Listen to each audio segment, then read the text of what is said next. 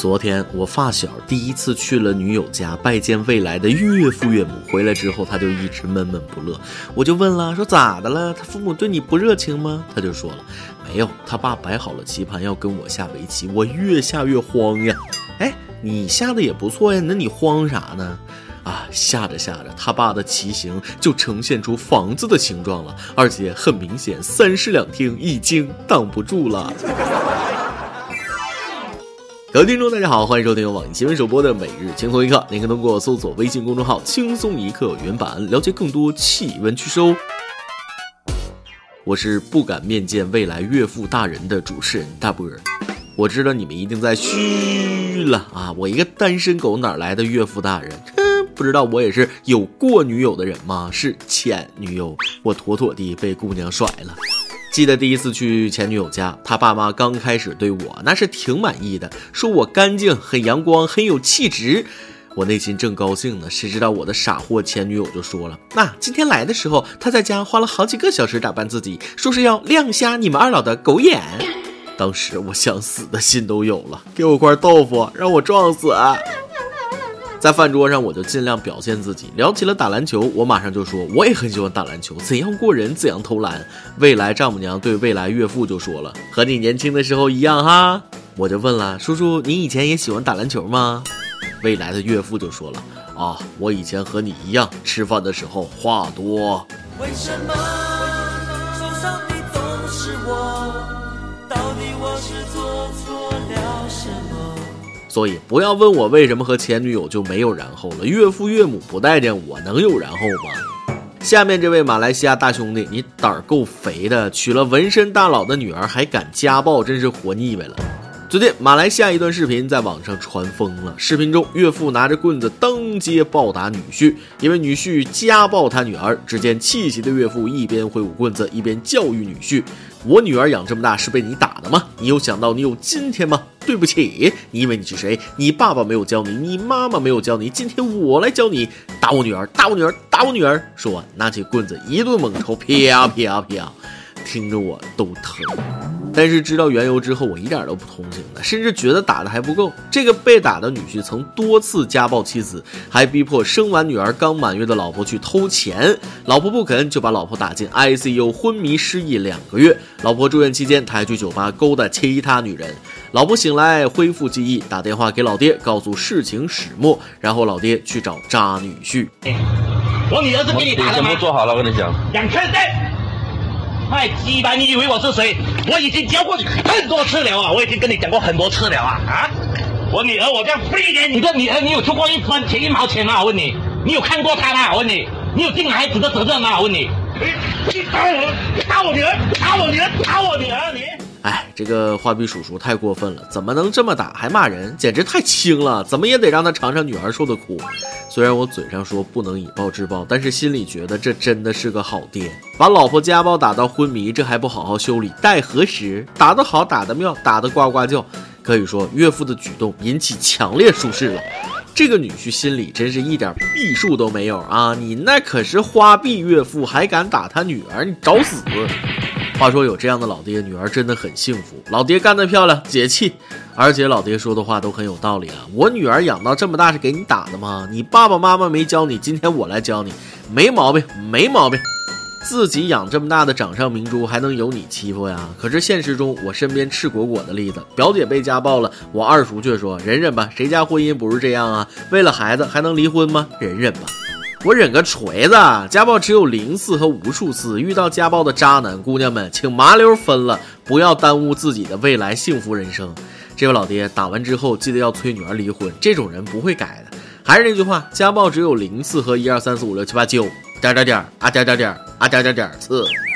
讲真，看完这个视频，我感到很忧虑。我没有这个岳父那么好的身手，将来怎么保护我闺女啊？现在练还来得及吗？外练筋骨皮。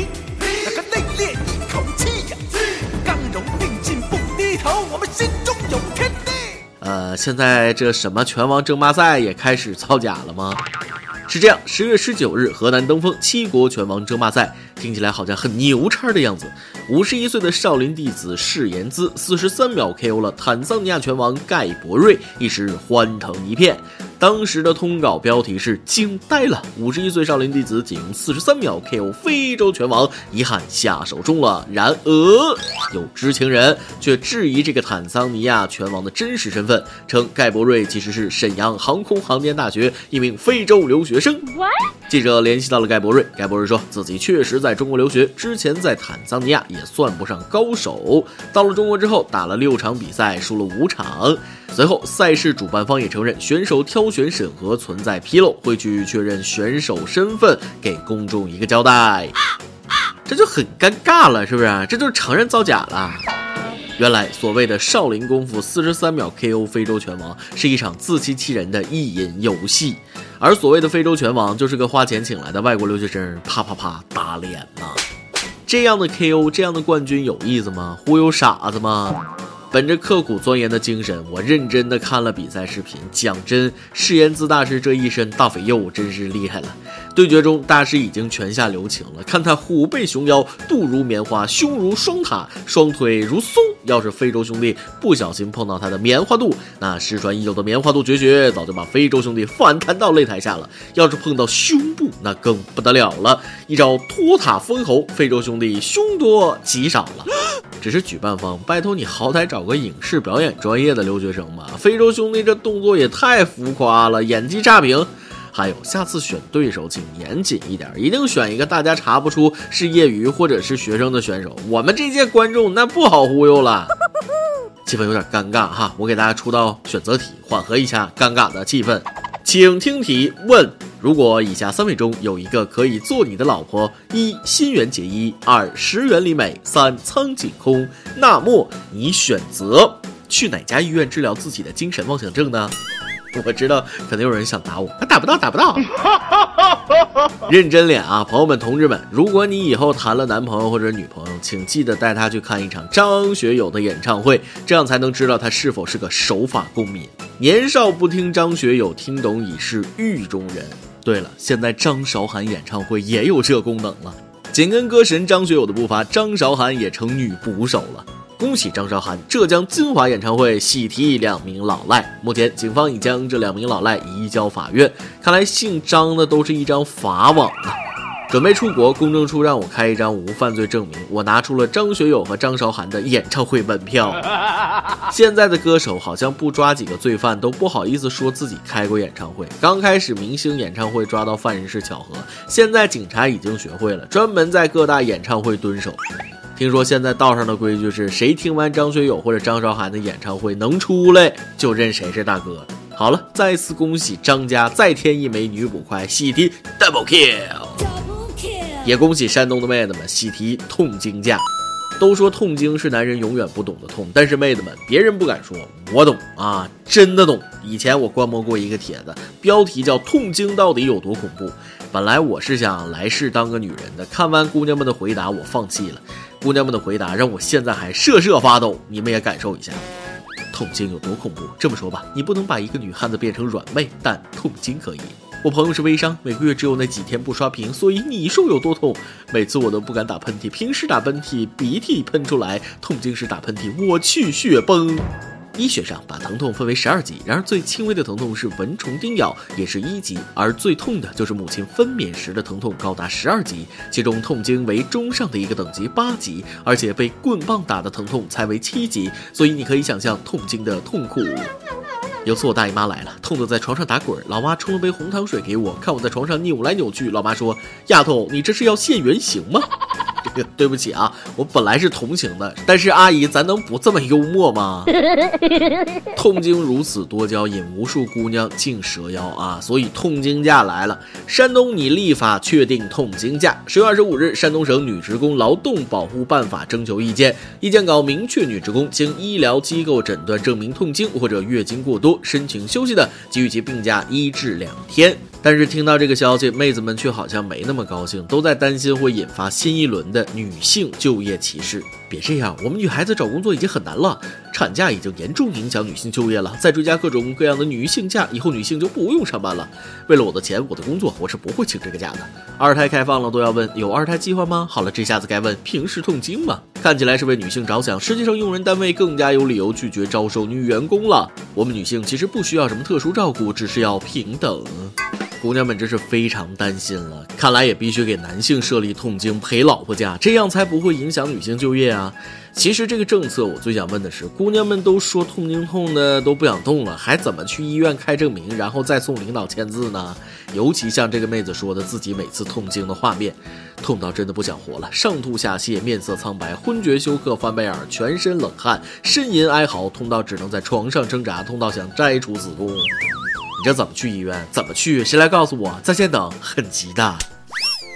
今天你来啊，榜跟大家马上上去问了，你曾经熬夜记录是几天呢？多久没睡觉呢？微信网友 Black Hole 说了，哥熬夜最高记录是一百五十三小时，开车身体吃得消，心里受不了，不说了，后怕。一百五十三小时，也就是六天多没睡觉啊妈，不说了不说了，可怕呀。微信网友 Night 说了。熬夜的话好多，最多一次三天。以前玩游戏玩疯了，白天上班，晚上玩游戏，经常都是这样。现在如果第二天休息又能找到人开黑，也会通宵。不过第二天要睡觉，不然撑不住。老了老了熬不动，熬夜有多伤身体，只有熬过的人才懂啊。微信网友大玉儿说了，不怕大家笑话我，从小到大没超过二十四小时不睡觉的习惯。现在更可怕了，不到晚上十点已经困成狗睡过去了，老了熬不起。为什么要笑话呢？我们都应该向你学习，从今天起不熬夜，早睡早起。每日一问：你听说过哪些岳父和女婿的趣事能让人笑到肚子疼的那种呢？另外，我有个新点子，看看大家是不是踊跃啊？有个伟人说，世界历史是小人物无数的有趣生活故事组成的。你们各位听众网友，最近你有什么有趣的个人新闻吗？分享出来，下期我给你们连播一下，要有趣哦。再来一段。从孩子上幼儿园开始，就应该教他们把谢谢改成谢谢你，把随便改成听你的，把我不会改成我可以学，把你听明白了吗？改成我说明白了吗？换一种口气，就立马能提升孩子的情商。比如老师问你会抽烟吗？孩子就说了我可以学。那平时抽啥牌子香烟啊？听你的。爆料时间，微信网友焕然一新说了：“大波哥哥你好，我现在是一名中学生，我最近碰到了一件很难办的事儿，我喜欢上了一个女孩，但我总感觉我同桌在向我表白，因为她现在经常在我面前写出五二零三个数字，还让我看，我看完之后她脸都通红的。你说我推理的对吗？最重要的是，我喜欢的那个女孩和我同桌是好闺蜜。大波哥哥，你说我现在怎么办？我是一个重感情的人，不想伤害任何人，怎么办？怎么办啊？我快要崩溃了，求回答。孩子，你这问题真难住我了哈！这样的烦恼，哥哥我从来没有遇到过。哎呀，好想有你这样的烦恼啊！青春、爱情、暗恋、表白，想想都脸红心跳了。对不起，哥哥是真的有点羡慕你。你问我你该怎么办？我觉得不喜欢的哈，就直接告诉他；喜欢的呢，就大声表白，这样对你们三个人才是最好的选择。说不定两个女孩一商量，就都不喜欢你了呢。一首歌的时间，微信网友冰淇淋说了，今天在车里听到轻松一刻，有个小姐姐说自己生日了，想在点歌的时间听到自己喜欢的歌，成为了那个幸运儿。人嘛，都是要有梦想。今天为了爱情，我想成为那个幸运儿。我男朋友陈斌爱听这个很久了。明天我俩同时坐在车上的时候，听到这段话，今夜肯定幸福。想点一首《恋爱为何物》，成全我吧。成全成全，把好运带给你们，梦想成真，今夜幸福。李克勤的 A G A，恋爱为何物？送给你们这对有情人。以上就是今天的网易轻松一刻，有电台主播讲当地原汁原味的方言播轻松一刻，并在网易和地方电台同步播出吗？请联系每日轻松一刻工作室，将您的简介和录音小样发送至 i love 曲艺 at 幺六三点 com。老规矩，祝大家都能头发浓密，睡眠良好，青春稳定，财富自由。我是大波，咱们下期再会，拜拜。烟圈满房间，逼一对囚犯。偷偷的慨叹，盲点很显眼，任美丽。递交，丑态在弥漫，偏偏合照证实那段欢乐时间，亏空了情感，伤感当遗产，初初的期盼，大风吹即散，伴侣像坏蛋，拥抱后各自逃难，最后便发现伟大若世如此荒诞。恋爱为何物？原来是很漂亮。诈骗男孩子总当每个少女容易骗，消费爱情当消遣，如何肤浅？先婚后旧有任性就会定性是谣言，恋爱为何物？原来是很幼稚，计算求平安，恐怕半数女性难避